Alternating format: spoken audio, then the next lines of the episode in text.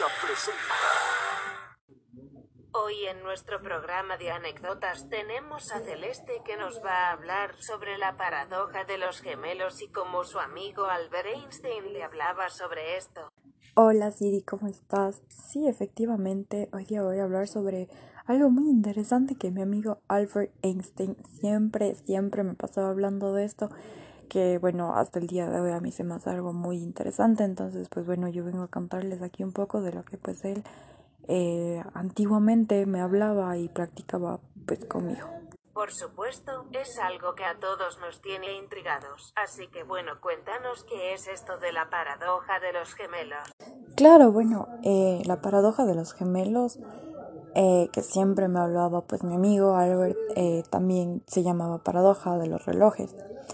Bueno, esta como lo dije la propuso él y es un experimento mental que se encarga de analizar las diferentes percepciones del tiempo, que básicamente es entre dos observadores, y se encuentran en diferentes estados de movimiento.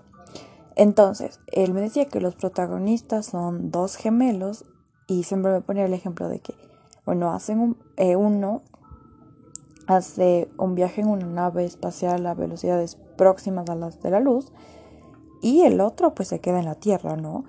Y me decía que cuando él regresaba, eh, bueno, que cuando uno regresaba el viajero era más joven que el terrestre por los efectos de la teoría espacial de la de relatividad.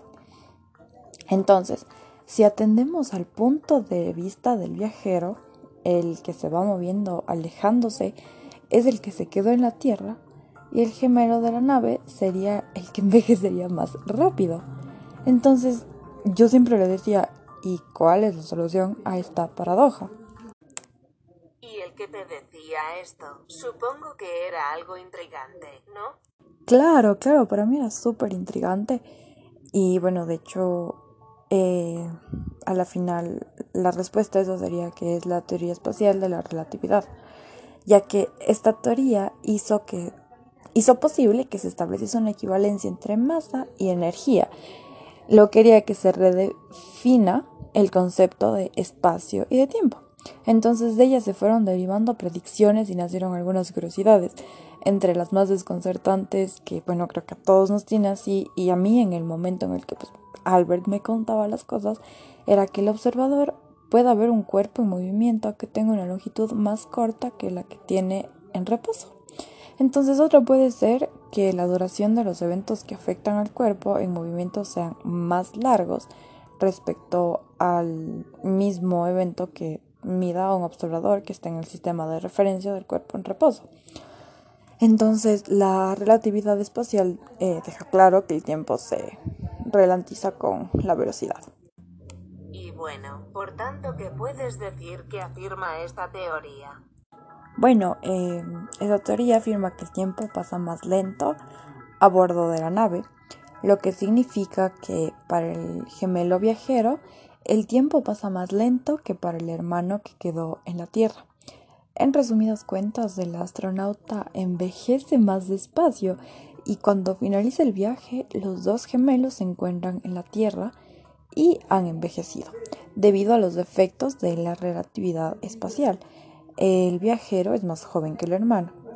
Hasta este momento no hay paradoja alguna.